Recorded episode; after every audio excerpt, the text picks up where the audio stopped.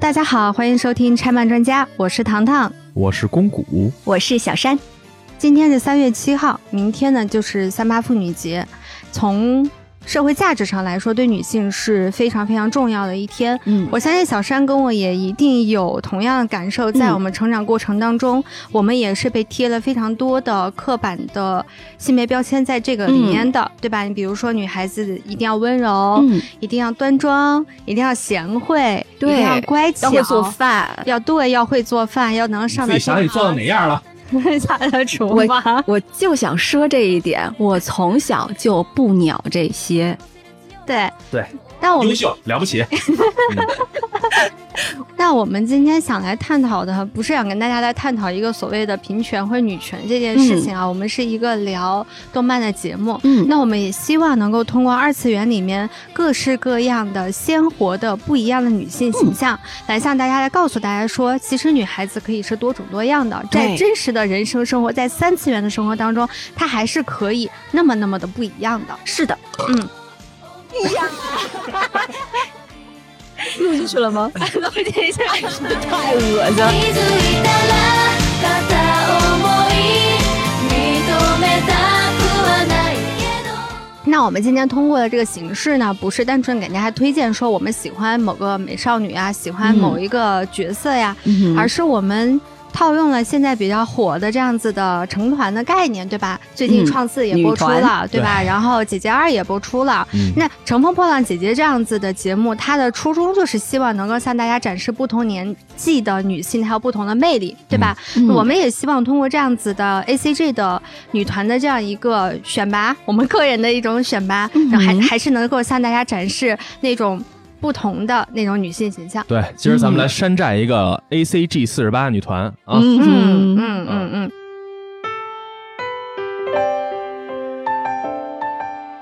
因为我跟谷歌认识很久了啊，就是我对谷歌的了解，就是他是对偶像团体成团这件事情非常嗯非常有造诣的一个人。哇，你别骂死我，非得。嗯对对对，把你俩露怯了对对对，我真嗯就只是略懂皮毛，就是稍微喜欢过两年吧。啊！然后去，然后去优堂挥舞个荧光棒哎，的我跟你人讲，我第一次去优唐，就是那个商场，我第一次踏进就是谷歌带我进去的，给我都介绍这是啥，这是啥，这是啥，可清楚了。 对啊，当然了，当时是为了能跟小姑娘握个手，费多大劲，你知道吗？又花钱又 费劲的，握着了吗？最后当然握着了，花钱握能搞定手。握手券吗？是吗？四十八女团的魅力之处，你说她真的是唱歌跳舞吗？也许是，但是对我这种比较有追求的人来说呢，真的是散场之后那个击掌，重点他是击掌，对并不是那种，并不是那种感觉很猥琐的摸摸小手的那种。哦，握手不是单纯的握手，是击掌是吗？呃，散场之后他们是有击掌哎是会，有完了小姑娘啊们站成一排，伸着手，你跟她击掌擦肩而过，嗯每，个家长啊加油加油加油加油，哎，呀有一感觉可好了，，啊嗯，确实是有一点带感啊。啊真的你们没体验过，你们了解不了当中的乐趣在哪。真哎，的嗯我觉得这件事情特别重要，因为我其实是一个对追星和偶像这件事情不是特别特别感冒的人，嗯所以就是我就特别想知道他这个怎么样，这个流程，他到底是怎么把你点燃到那一步，让你觉得击掌那一块儿就特别的有感觉的。所以要聊这个哈，嗯其实咱可以从女子偶像这个事儿谈起了。嗯偶像这个东西，实际上日本早期的一个艺人的划分，嗯最早实际上是偏向于男艺人的，先出了一批男性偶像。嗯嗯第一组是谁呢？杰尼斯，嗯嗯啊嗯，杰尼斯事务所，啪对啪对啪对啪。对，男性偶像早期来说，其实就是杰尼斯一家独大，嗯这个问题这么说基本上问题不大的。嗯啊与此同时，女性艺人这块儿也有了自己的发展。邱元康，估计大家都应该听过吧？听邱元过。康这个人而是，且特别有意思，就是我发现，就是很多影视行业啊什么的，他们都会去研究嗯邱元康他的那套逻辑是怎么样的。对嗯，当特年别我有意听思谷歌跟我讲这个的时候，我就被震住了。嗯，这个邱元康实际上早期的时候并没有像现在这么大的影响力，他是一点儿一点儿混出来的。嗯早期在一次普通的电视节目，他组织了一些当时的高中生，真的没有经嗯过特别多训练的高中生，嗯当了一个伴舞团、节目助理啊什么的。节目助理这样的东西。对，嗯就是说白了，一帮小姑娘在一块儿跳舞他嘛都。不是那种，就是像像韩国一样那种先练习完全不生，是然后你你才能有机会嗯。他就是让你觉得非常的亲切，就是我同路边学儿就上去了，啊，找这样一帮女真的唱唱跳孩跳去去伴舞，嗯这帮女孩后来成了当时名噪一时的叫小猫俱乐部。嗯，嗯，对，黄当昏时喵喵，那个节目叫《黄昏喵喵》。对，哎，完了很很 Q 哎，这个名字对，那时候其实节目存在的时间不是很一长，大概，年一年多嗯对一点儿，但是就说那个，爆炸了。嗯嗯，说中学生基本上放学以后，嗯中学生全部回家去看《黄昏喵喵对，当时这个小猫俱乐部一首歌叫《不要脱水手服》，听这名儿你就觉得有点怪怪的，是吧？但是它确实有一点打那种情色擦边球的感觉，嗯在电视台一唱完之后爆火，嗯然后整个团体爆火。但是他们因为没有经过专业的，首先是技术训练，我要成为艺人，我要怎么做艺人，这些都没有。同时，他们这个团体也是一个相对是松散的。嗯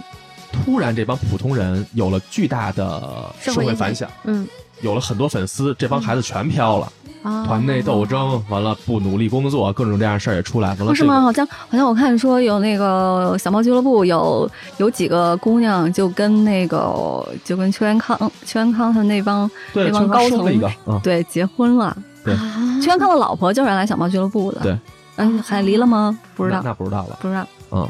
反正就是这个团一年之后就销声匿迹了，但是这个团有一个人非常牛逼，嗯，这嫁个人就不得不说工藤静香小姐。啊，他是这个团的，对，我都不知道他是偶像，我一直以为他就正经的演员和歌手哎。有嗯，他是她是偶像出出身，身，嗯哦，他们叫原偶像，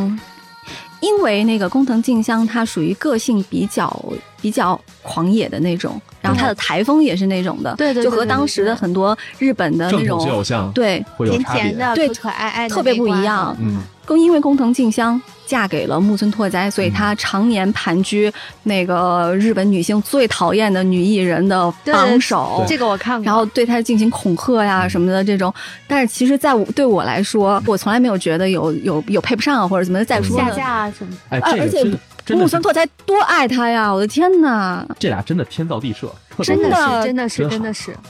小猫俱乐部是邱元康走向自己人生巅峰的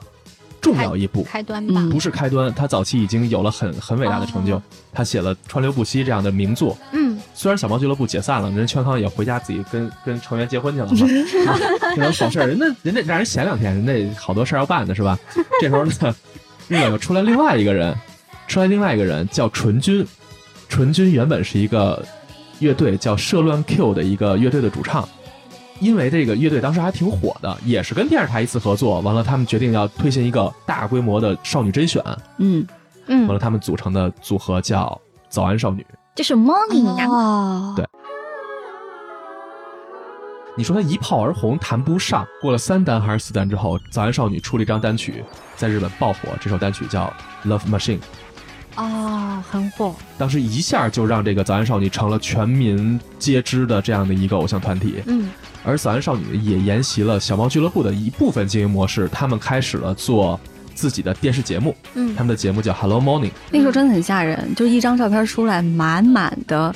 全都是姑娘，小姑娘。对，而且早安少女是开始了她的所谓几期生制度。最早那批女孩叫一期生，招几个人二期生，再招一波人三期生，嗯到现在为止可能得有十十六七期生了吧，我现在不太关注了啊，嗯但是已经很多很多期了。那老些的成员就毕业，毕业就是离队。嗯，早安少女当时火的难以想象，让少女偶像这个行业又达到了一个新的高度。但是也随着早安少女当时的一些运营策略吧，战线拉得越来越长，完了他们后来又出了好多组合，什么 Barry's 工坊、Cute 各种各样这样的东西。后来早安少女一点一点影响力也开始下降，嗯在这个时候，九十年代邱元康又回来了就，嗯，早安少女一直走的是正统少女偶像的路线。什么叫正统少女偶像？就感觉还是有点遥不可及的那种。遥不可及。第一，嗯他们是在电视上出现的人，嗯而且他们所有的演唱会、所有的舞台节目全部真唱，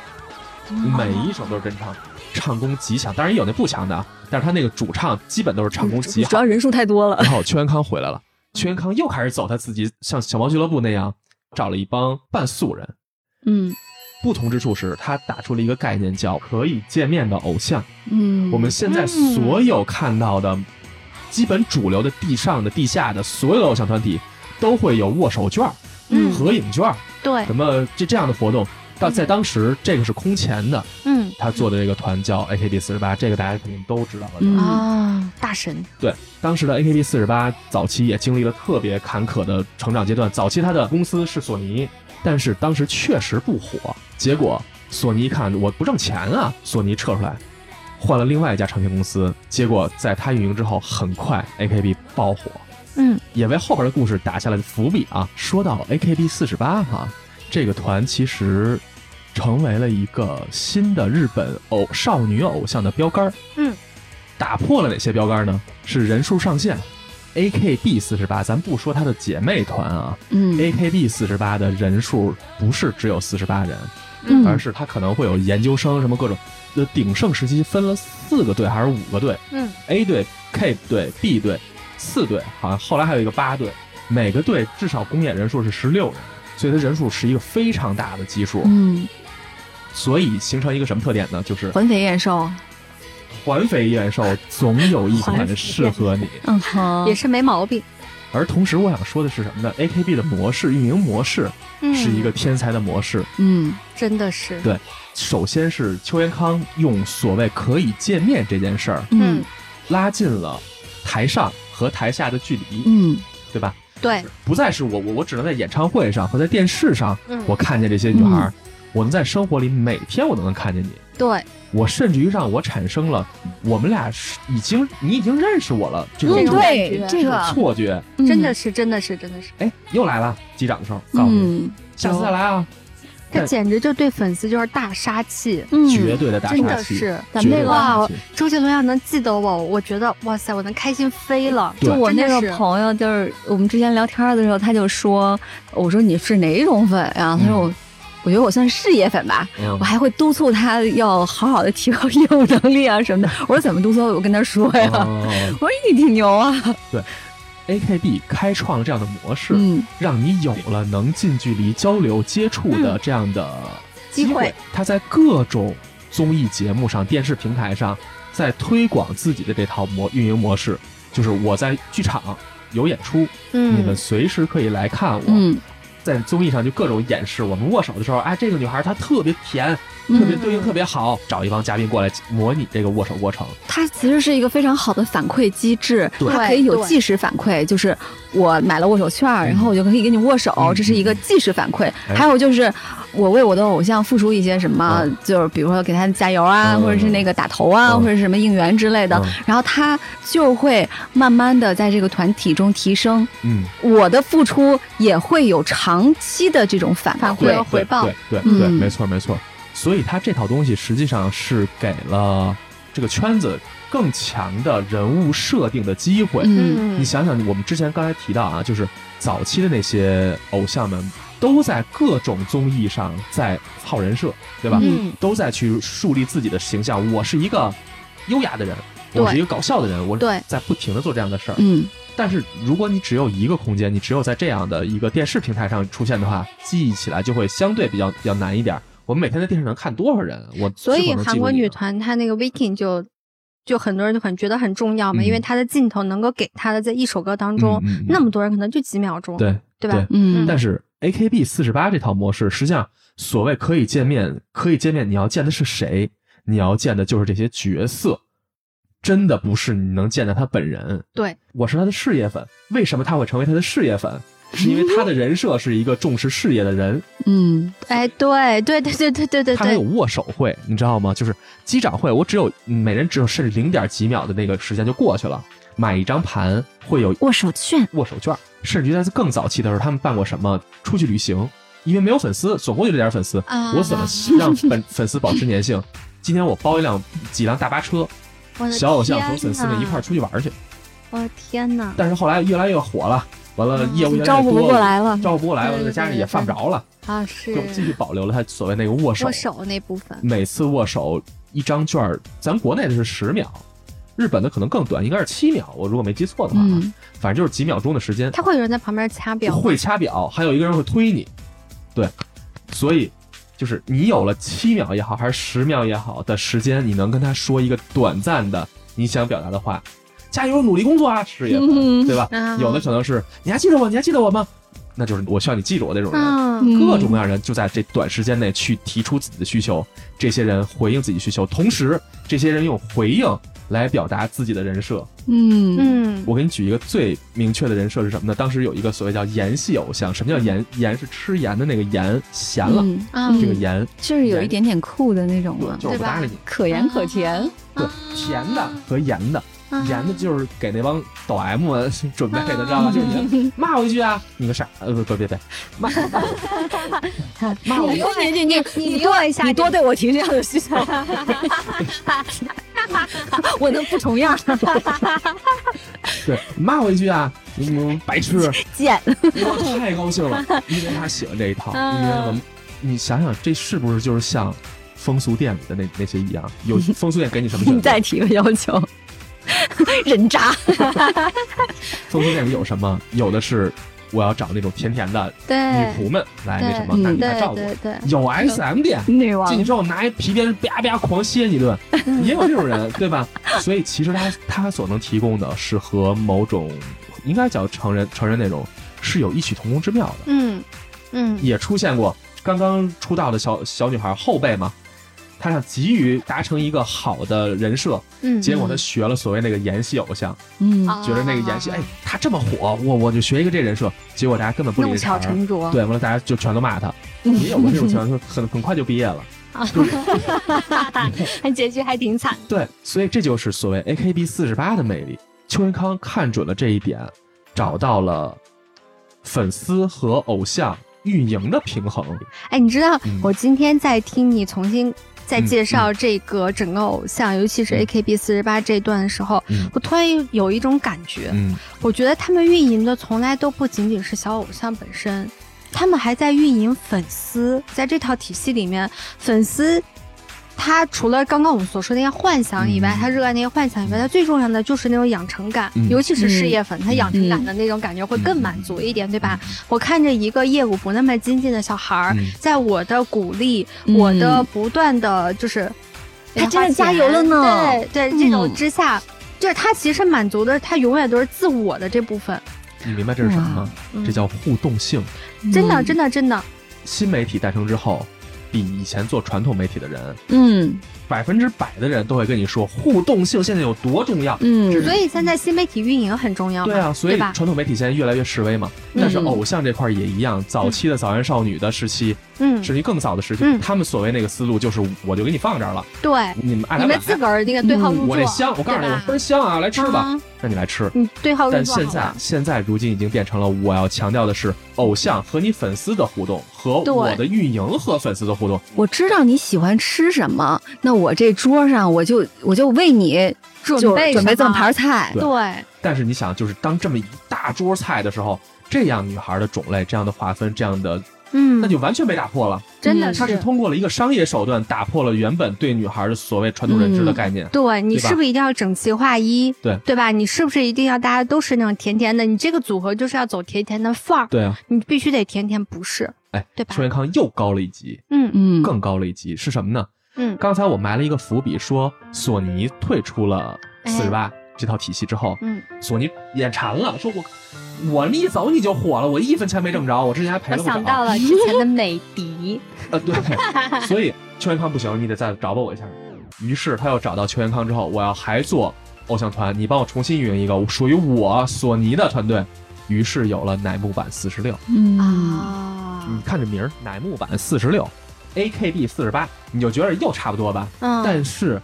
本质区别就是乃木坂四十六取消了小剧场，嗯哦不再有小剧场。嗯你感觉是不是他又回到了以前老的那个偶像运营模式呢？并不是，剧场只是一个平台，而乃木坂四十六借助索尼的强大资源，嗯，从出道开始就各种上电视，哎，真的，各种各样的上电视，所以曝光率极高。明白，嗯同时，他又留下了四十八系的那个握手这套东西，嗯你买我盘来握手，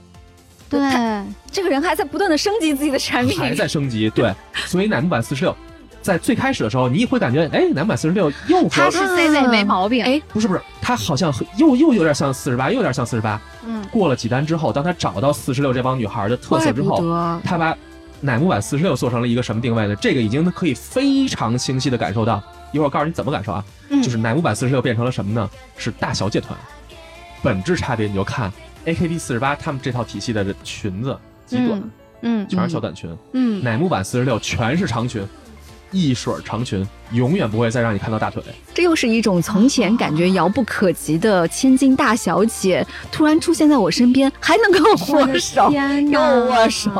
所以你我的嗯天呐看，这就是邱元康运作他自己的偶太像。了解人性这件事情了嗯，，而且很能抓住时代。对，他太了解粉丝心态了，嗯嗯，太了解粉丝心态了。来当来来来市面上因为四十八造成了全都是小短裙的时候，他嗯，看到了，也许这个市场已经饱和了，嗯我推出一个更甜的、嗯外形更好的。你以前是路人就可以当，不是路人啊，就是相对一般点的女孩儿就可以有机会来 AKB 嗯嗯成为成员。嗯乃木坂不再是这样了，我对于外形的要求升高了一个档次，嗯变成漂亮姑娘们了。嗯嗯而这些漂亮姑娘们要包装成大小姐的形象，她们嗯不再是那种像 AKB 一样那么没有底线的开那样的玩笑，嗯她们 AKB 的综艺会稍微尺度更宽一点。嗯嗯，嗯嗯乃木坂不拍泳装 MV，明白，嗯，而尽可能把自己包裹起来，让人看不到自己。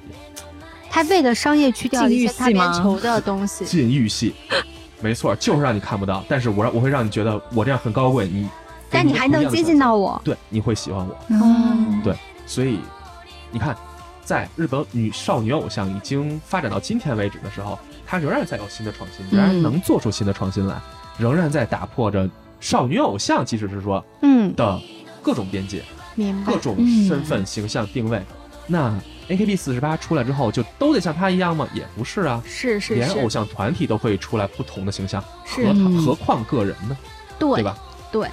「捨ててはい嗯けないんだ」「人は約束してるみんな」所以呢，咱这期就按照这套标准、这套玩法，咱们组一个 A C G 四十八。因为时间关系嘛，咱们今天就按 A K B 四十八早期最著名的那个神七来走，嗯嗯，最有影响力、最有魅力的七个人，七个人咱们选出七个我们喜欢的 A C G 圈的七个女性角色，嗯好吧？嗯，那第一个是谁呢？第一个是谁呢？第一个 C 位 Center 是布尔玛，《龙珠》的布尔玛，他是很元气，因为《龙珠》呢，我看来是漫画、动漫领域的霸权，嗯，霸权这个词用的很好，它是世界上影响力我认为是最大的那个漫画。而《龙珠》里头塑造了那么多打架的男性，大家还记得吗？布尔玛是《龙珠》的真正女主角儿，嗯虽然后来被边缘化到都他妈不出场了， 但是布尔玛是最开始带着龙珠探测仪去找悟空的那个女孩。对，她让所有的故事开始了。布尔玛实际上是一个我我还挺喜欢她性格的，嗯平时老乐呵呵，关键时候哎她她还能帮着解决很多重要的问题，嗯，比如说太空飞船这坏了，哇，她能修太空飞船，嗯能去纳美克星，所以布尔玛虽然不是龙珠里能打，她就完全不能打哈、嗯但是博尔玛是《龙珠》的灵魂。我们既然要选 C 位嘛，选一个最重要的作品中最重要的女性角色博尔玛，嗯这是我的理由。嗯嗯，嗯嗯，而且非常重要的一点就是，嗯，我知道那个谷歌他在《龙珠》里面非常非常喜欢的一个角色贝吉塔，对，就是波尔玛就是一个能够连贝吉塔这种亿万年的冰山对，都能被被融波化尔玛物化的那种，，对，这个 CP 难道不值得一磕吗？特贝别吉塔棒的一个人设我，之所以选贝吉塔，就是当时她临死之前跟特兰克斯跟他儿子说、嗯说照顾好你妈妈。对我，当时哇，我哎说贝吉呦，塔网能上有这样很多人讨论，就嗯是说那个贝吉塔到底爱不爱博尔玛呀什么的，嗯嗯但其实一定是爱的嗯，就能让一个能让一个就是就是完全不表露任何的情绪，就是你感觉从一出场就是一个绝对负面人物的对一个这样的一个角色，然后治的对服服帖帖的。 对对一个女性，她会流露一点点的温柔嗯，那就说明这个女孩子在她心中已经完全不一样。没错，地位绝对特别高。新海诚有一个短片的动画，动画的名字叫《心之声》。啊哦它是一个非常非常感人的一个爱情故事。然后里面那个女主角，女主嗯角叫长风美佳子，她一出场的时候是一个高中生，十四岁。跟那个男主角叫四尾生，两个人是男女朋友。当时就其实这是一个世界系的动画，在主角生活的这个空间已经发生了一类似于那个世界即将毁灭啊，或者说外星人正在侵略地球啊，然后他们要去保卫家园的这样一个外部的嗯设定之嗯下，地球即然后将完结了，，对对嗯然后再去讲少男少女之间的那种纯洁的爱情。嗯这个故事之所以让我觉得当时觉得特别特别感人，就是这个女孩子她被选中去去战战斗斗，机驾驶员嘛，对，嗯，就是等于说她要去外太空去迎击那个侵略地球的外星人了，对，就不得已跟这个男孩子分别了。分别之后呢，这个女孩就用那种很古老的手机，在翻盖手机， 对，就是嗯，那个屏都是绿色儿的， 好古老， 可能就是小灵通的那种感觉。嗯我操，你这一说，突然觉得你那么土 啊！我操，啊然后他就一直一直在跟这个男孩子发信息，但是随着他距离地球的距离越来越远，嗯嗯他跟这个男孩子发信息，他所要传递信息的这个时间长度就越来越来越越长。长嗯比如说刚开始几天，嗯那个男孩收到信息，嗯，然后后后来变成了几个月，嗯然后最后是这个男孩子他在二十几岁的时候，他因为非常思念这个女孩，他也想去保卫地球，嗯所以他也努力成为了一个战斗机的驾驶员。在他即将要出发的时候，他收到了那个女孩给他发来的信息，这个信息已经已经时隔八年了。嗯，这是等于说是他收到这个信息，这个女孩八年前发给发他给的，他的，而这条信息是这个女孩死之前发出的最后一条信息，等于说这个女孩子她在战斗中牺牲了，然后这个男孩等于是继承她的遗志，又继续去保卫家园。它里面就讲长风美佳子，她其实是当时十四岁的时候，她等于说是放下了感情，然后去投入战斗的。就是这对于很多就是可能大家觉得那个女孩儿什么恋爱脑啊什么的，但是完全不是。我们这个女主角她就是一个，她就是可以可以为了保护全人类，嗯也保护自己所爱的人，她嗯可以暂时把这一段感情放下，然后。呃，她在太空中，当时她的驾驶的那个战机已经打得支离破碎了，但是她其实离那个对方的母敌人舰嗯是最近的，嗯嗯她等于说是就是相当于跟对方同归于尽了。嗯然后就留下的就是给男朋友的最后一条信息。她是很反传统的女主角，是吧嗯？她不再是那个温柔的、需要被保护的、对啊宜人的，嗯，对她她实际他可上以是去保护他爱的人。对对，嗯对，我当时特别特别喜欢这个故事，就是我很喜欢这种这种两个人之间的那个思念，嗯他这种距离不断在拉开，但是心还是永远在一起。嗯然后这个女孩就觉得特别勇敢，嗯，呃，我就很喜欢这样的角色。她感觉是把这个时间可视化了，嗯是吧？嗯把八年的时间通过短信这个形式可视化了，对嗯感觉。对，嗯而且这个作品，我觉得它也是影响了很多国内一些、嗯一些作品。嗯对对对，就比如对，说，呃， 就比如说江南的上海堡垒，嗯等于说是他那个手机已经封存了很多年了。嗯然后他把那个手机再拿出来的时候，他看到了自己喜欢的那个女孩给他发的嗯最后一条信息，就是让他自己跑。嗯等于说这个女孩当时照抄嘛当时也死了。嗯其实我当时评估的时候是这么觉得 的，我写了啊，我写了评估意见，就是这个抄袭。嗯，那你觉得这个女主她能成为 C 位的原因是？ 就我觉得她坚定 是吗？对非常的勇敢，因为她那个时候只是一个十几岁的一个少女。啊嗯，哎，当 C 位是要勇敢的。是你要的，是承担的，对这个团所有的炮火、炮轰，你得担着，因为你是 C 位。对嗯，对。那我要来讲一个长发妹子了，她叫富江。难道不是所有人都很怕她吗？不，我虽然特爱她，为什么要是福江呢？ 我觉得她拥有可以点燃一切欲望的这种能力，哎她拥有能够让众人为她上头的能力，哦她在聚光灯下可以让所有人为她疯狂。哎，太有道理了。我觉得 C 位就是要承担这样子的，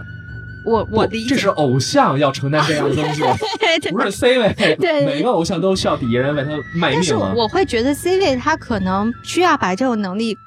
更极致化一点吧。对对对对对对。所以当我看到这时候，我觉得哇，富江太能了。就是人气第一，对没毛病。嗯对，而且他真的，他那种操控人心的那种手段，他就是你不喜欢他，你也能被他操控，嗯，他就能哇让你在那对个梦幻的那个世界里面就去为他疯狂。太合适了，是真的。吧就是他如果当了 C 位，这总选投什么票啊？就大家就给他扔钱就完 了呗，其他人都不需要，只要他能协调好和其他成员的关系，嗯他当哎 C 位没问题，真的。只要他表达出来说“我希望你喜欢我”，嗯嗯，那个人就能喜欢我。嗯啊，这个能力太可怕了、嗯啊啊！好想啊，拥有这这个能个力能力，对啊，难道难道不是很想拥有啊，吗？很想拥有，但是在那嗯个故事氛围之下，你还是会觉得很可怕。就是如啊果我自己，，给我打钱，给我打钱，给我打钱！ 就是是这样，我觉得这个能力，如果我自己拥有的话，我会觉得特别好。如果像呃比如说小小山有，而我没有，我就会觉得这个能力好所以可才怕，弄死他嘛，这不就是富坚吗？对啊太合适了，太合适了，是吧我我觉得我服了，博尔玛算了吧。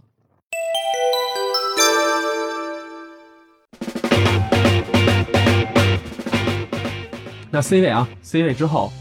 第二个角色，活力闹腾姑娘。我刚刚讲了一个那么阴郁的一个角色，嗯人家讲一个特别快乐嗯的一个角色，嗯让我快乐了。虽然不说年份了，嗯反正快乐很多很多很多年。嗯阿拉蕾，啊，嗯，对，我用哎了，这用了很多人的头没法像比，他再闹腾了。太快乐了，真的太快乐了！就你看到他生活上有什么难事儿啊？他是会丢大便的吗？哎，对，啊，我操！那那如果是生一孩子这样， 我疯了，天天在那儿 跟那儿洗屎。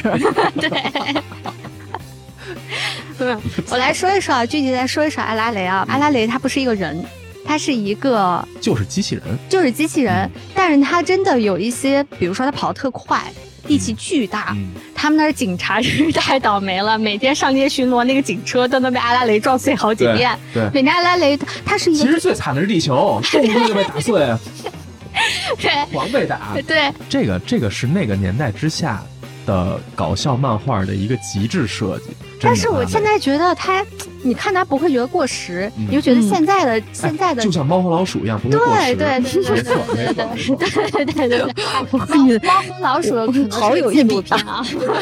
绝对好有一比，真的太经典了嗯，阿拉蕾太经典了。对而且我想说的是，当时咱们最早的国内引进版、大陆引进版的那版嗯，配音太好是了，的， 那版配音太好了。天哪，这你你们都看过呀？我是后来补这的啊好有。我小时候看迪迦奥特曼，我靠！我觉得他啊，能够来担当这个活力闹腾嗯的这个角色，不仅仅是因为他除了真的挺闹腾以外，嗯我觉得阿拉蕾还是一个胆儿特别大的一个女孩。儿。嗯我觉得就是在一个团队当中，得有那种胆子特别正、敢敢打敢冲的。她有一集啊，就是有人要绑架她，嗯她就快快乐乐跟人家回家了，嗯然后被绑在椅子上了。她想起来自己没有买博士说的东西，她就把那个绳子给挣断，自己去买了东西，然后拿回家。嗯回头呢，还跟那个王菲打电话，结果她莫名其妙跟王菲成了好朋友。嗯她是一个非常机智、很聪明的姑娘。你这有点强行圆了，我跟你 说，真的。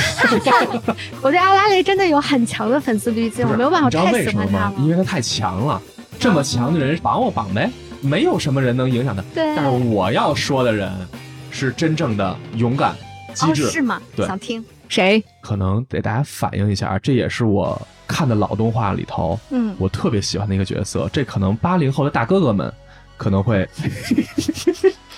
不，八零后的叔叔们，你能再不要脸点儿哦对吗对？对对，一部叫《逮捕令》的，嗯，作品那真的是很老了。对，那里头有一个叫石本夏实的一个女警。首先，我真的向大家大力推荐这个《逮捕令》啊，但是我只推荐它第一季，甚至于如果大家有机会的话，可以去找那个国语配音的。故事讲的是一什么呢？是两个女警察，在交通科工作的女警察，交通警察说白了就是，她们两个呢，一个是一个温柔、贤惠、善良，但是特别特别懂得研究机械，一个贤妻良母型的这么一个女女性角色，叫嗯美幸。嗯还有一个呢是生活大手大脚、粗犷，但是力大无穷，又能吃，特别爷们儿、特别痛快、仗义的那么一个女孩儿，叫就是我刚说那个叫夏实的女孩儿。啊这两个人从最开始第一集上来，两个人第一次见面，组成了一个小队，开着自己的小车、小警车，嗯满街去追这些社会上的不良现象，超车、闯红灯，说白了就是女警嘛。嗯和他们警署的这些故事，故事特别生活，特别日常。你能看到日本社会上的那些社会现象，有暴走族， 包括一些什么社会上的痴汉啊、流氓啊，就这样的故事都很日常。这个夏实呢，原本觉得是一女汉子，特别嗯粗犷。当她在后来遇到了自己心里头，其实一开始俩人竞争对手，这个夏实特别能吃，完了来了一个新的警员叫东海林，这个男的也特能吃，嗯能劲儿也巨大。这个夏实突然发现，这个男的什么都压着自己头，嗯，他就有了强烈的竞争意识，说跟这男的比吃饭、比掰腕子什么什么之类的，俩人就哎，我去，但是比着比着比着，发现对方不仅什么都抢了自己头之外，他还发现自己好像对这个这个东有海了不一林样的感对觉，嗯暗生款许了，啊就这么着出了点小暧昧还。整个这个剧情，我觉得他稍微改一改就会是一个特好的日剧。夏实这个角色让我觉得他是一个挺闹腾又勇敢，你看是警察。绞杀是他发明的，你知道吗？嗯哇那车塞侧面停车，叭拿脚伸出去刹车，死了大腿根啊儿了。对他挺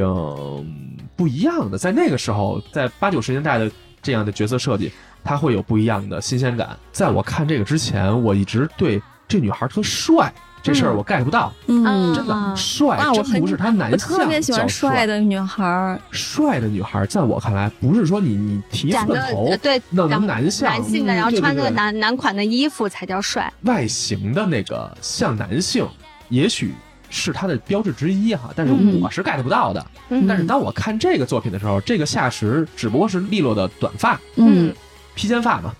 但是我会觉得这女孩真帅，特别潇洒。特别潇洒，特别潇包洒嗯括她做事，她的对人处事的态度，那个果敢痛快劲是吧？果敢，我们现在在评价某个人帅不帅，有时候会因为是颜值，嗯但其实更多时候是评价他做事的风格、嗯他的性格，有自己的主观想法的那样子的一种性格形象，嗯嗯，嗯对？吧？嗯，而且真的，这个制服控，大家可以看看这个，全是警服啊，她长得很真好漂亮，真的真好很漂亮，这个嗯动画身也材好很看，好，嗯。嗯嗯，那我个们进入到下一个，下一个啊，下一个是谁？刚才是活力闹腾系是吧？嗯，嗯，第三个呢，我认为是高挑冷酷系，高挑冷酷系。 酷妞。我这会儿要讲的是一个国产动漫，嗯叫《刺客伍六七》，嗯嗯，有名儿。嗯嗯，那个百变 gay 八蛋。最近它第三季不是在播嘛，嗯对吧？？嗯我想说的这个是它里面的那个女一号，嗯叫做梅花十三，嗯然后她在里面就是那种特别高挑、嗯冷酷，嗯而且我特别喜欢她的外在形象。嗯我可以给你们形容一下，她是一个，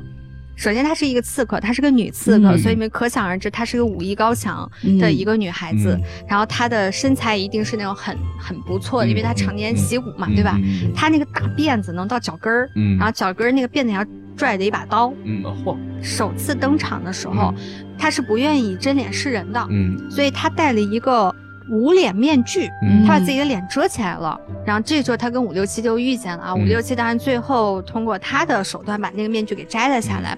就这个女孩子就特别的酷，嗯她也不愿意说话，嗯她的目标就是她要挑战在这个地方的所有的高手，嗯，她想争得第一名。嗯嗯我我先介绍一下《刺客伍六七》吧。《刺客伍六七》呢，其实是一个全篇以主人公伍六七寻找失去记忆为故事主线，嗯配合角色与角色之间的爱恨情仇而组成的一个支线贯穿始终的这样一个故事，嗯用爱化解仇恨与偏见的故事。但这是一部。喜剧嗯动画，嗯所以它里面有很多很好玩的很搞梗啊嗯，很对，配音也做得很好。嗯，梅花十三实际上也是在从一个冷酷的。酷酷的一个女孩开始展现感情，嗯，有了一些情感故事，是这样的发展吗？是的是，嗯她其实是一个一开场是一个性格特别冷漠、嗯特别好强的一个女孩子，但她其实是一个内心特别柔软、特别善良的女孩儿。嗯所以她到哦真最不是真正的无脑无脑无口什么的，是吧？，对对对对对，啊她的父亲是梅花山庄的庄主梅花大侠。嗯，她为什么叫梅花十三 呢？有点可爱了。对我老想给熊猫来，不知道怎么回事。 我今天就不在这个里面细讲这个嗯剧情了，是因为之我后们咱在俩单说。对，我们会嗯有一集专门来讲《刺客伍对六七》。我选择他呢，就觉得他这个角色特别有意思，嗯然后尤其是那个大辫子，我嗯太喜欢、这设计太好了对对对对对，哎，但是这个冷酷型儿哈，我看的或者我回想起的大多数这样的角色身份，最后出现的结果都是就他是外一个冷内，热，要不然外冷内热，要不然就是一开始冷冷的，到最后发现跟主角也好，还是跟某个重要男主、嗯男主角也好，发现他们之间有了小感情儿，有了小摩擦，他从特别特别冷的形象开始有点回暖的感觉，让大家感受一下反差感。就这样的角色，我觉得还是怎么说呢？他有点太城市化了。你说外冷内热很常见吗？嗯，嗯，那我给你来个外冷内也冷的，好，就真的是很冷。你不会说蛇妖吧？没有没有古没玩有，那个，嗯，那我要说的就是九五版《宫壳机动队》的女主角草剃素子。素子姐姐，对，嗯虽然她的形体是一个女性啊，对但她其实前史是在六岁的时候。在一场空难中的幸存者，嗯她除了大脑和脊髓之外，她全身都受了严重的伤，是啊的就只就只能进行一体化了。但是她因为她的本体是一个女孩嘛，嗯所以她在这个故事里面，她还是还是一个女性女形象性的一个形象。嗯嗯所以呢，她是一个一体改造人，嗯他就非常高的领导和指挥能力，然后包括实战经验呀，还很擅长电脑战啊这些的。嗯但是这个作品里面，在他身上承载的更多的一个意义，就是去探寻何以为人，嗯，就哎对包括人和它机里械面的区区别，对嗯，对，就包括他里面一直追击的那个所谓的傀儡师，是一个本来是一个 AI，嗯对然后它在就是海量的数据中，在数据的海洋中渐渐的产生了灵魂，所以它要求的是一个，也不能说身为一个人吧，他的一个权利，嗯，我到底是存在什的一么个？权利。对吧？嗯对，嗯这个就是一个是从。数据海洋里面产生的灵魂，还有一个是全身经过一体化改造的一个人类只保留了大脑的一个，你你说它是人类还是什么？嗯，就至少这是个脑子，对对所以这个故事到最后是这两个，我都不知道应该用 什么用什么名词来定义它来定义他们了嗯，是他们两个进行了一场对话，甚至到最后进行了结合。呃，像这样的一个角色，还有另外一部动漫作品，就是《冲梦》的女主角 Gally，、嗯嗯嗯嗯，她也是一个只有大脑是的，保留下来了，全身一体改造了。嗯嗯，之前我有跟朋友聊过啊，我说我说就是牛郎这个行业， 怎么转这儿了？我他妈惊了！ 因为前个嗯 转折，我 因为前几天刚刚有一朋友就说，就说其实现在很多女性她们在情感上是有一些空虚的，就没有办哦法、没有办法从异性身上得到很好的满足的。嗯，那他就说，那我什么时候经营一家牛郎店是吧？我说那个想法特别好。然后，但是另外一个从硅谷回来，然后被困在国内的一个哥们儿就说，你这个东西 AI 完全可以替代啊。嗯我说我我并不这么觉得。他说经过深度学习是可以替代的。我说我我还是坚持人类的复杂性嗯是 AI，你可能经过很长时间的深度学习都未必能够完全的捕捉到的。对，有时候牛郎他捕捉的是你那种那种，细微的情感变甚化，至是读取气氛。嗯嗯嗯嗯嗯，对，嗯甚至于他想赚你钱这事儿你都喜欢，啊，对，就我是吧愿意啊，对这有什么呀？对，现在已经有很多的虚拟偶像了，那未来对不排除我们可可能有当那个脑机接口的技术发展到很，那可能我们有发达的时候生之年看不见吧啊，嗯就很发达的时候，未必不会出现一体改造的偶像。嗯嗯嗯。我觉得草剃素子这个还挺带劲的，哎，其实偶像这个东西本身就是一个概念，嗯它并不是泛指人的，在我看来，对，它是一个很抽象的一个它概是在念，贩卖的是梦想这件事儿对本身。对，男性们对于女性，呃这我只单指男这个女性偶像了啊，嗯就是男性们对女性偶像的憧憬，憧憬的真的是他这个人吗？你看台上这些这些小偶像们是这样的，你会想看到他生活里是什么样的吗？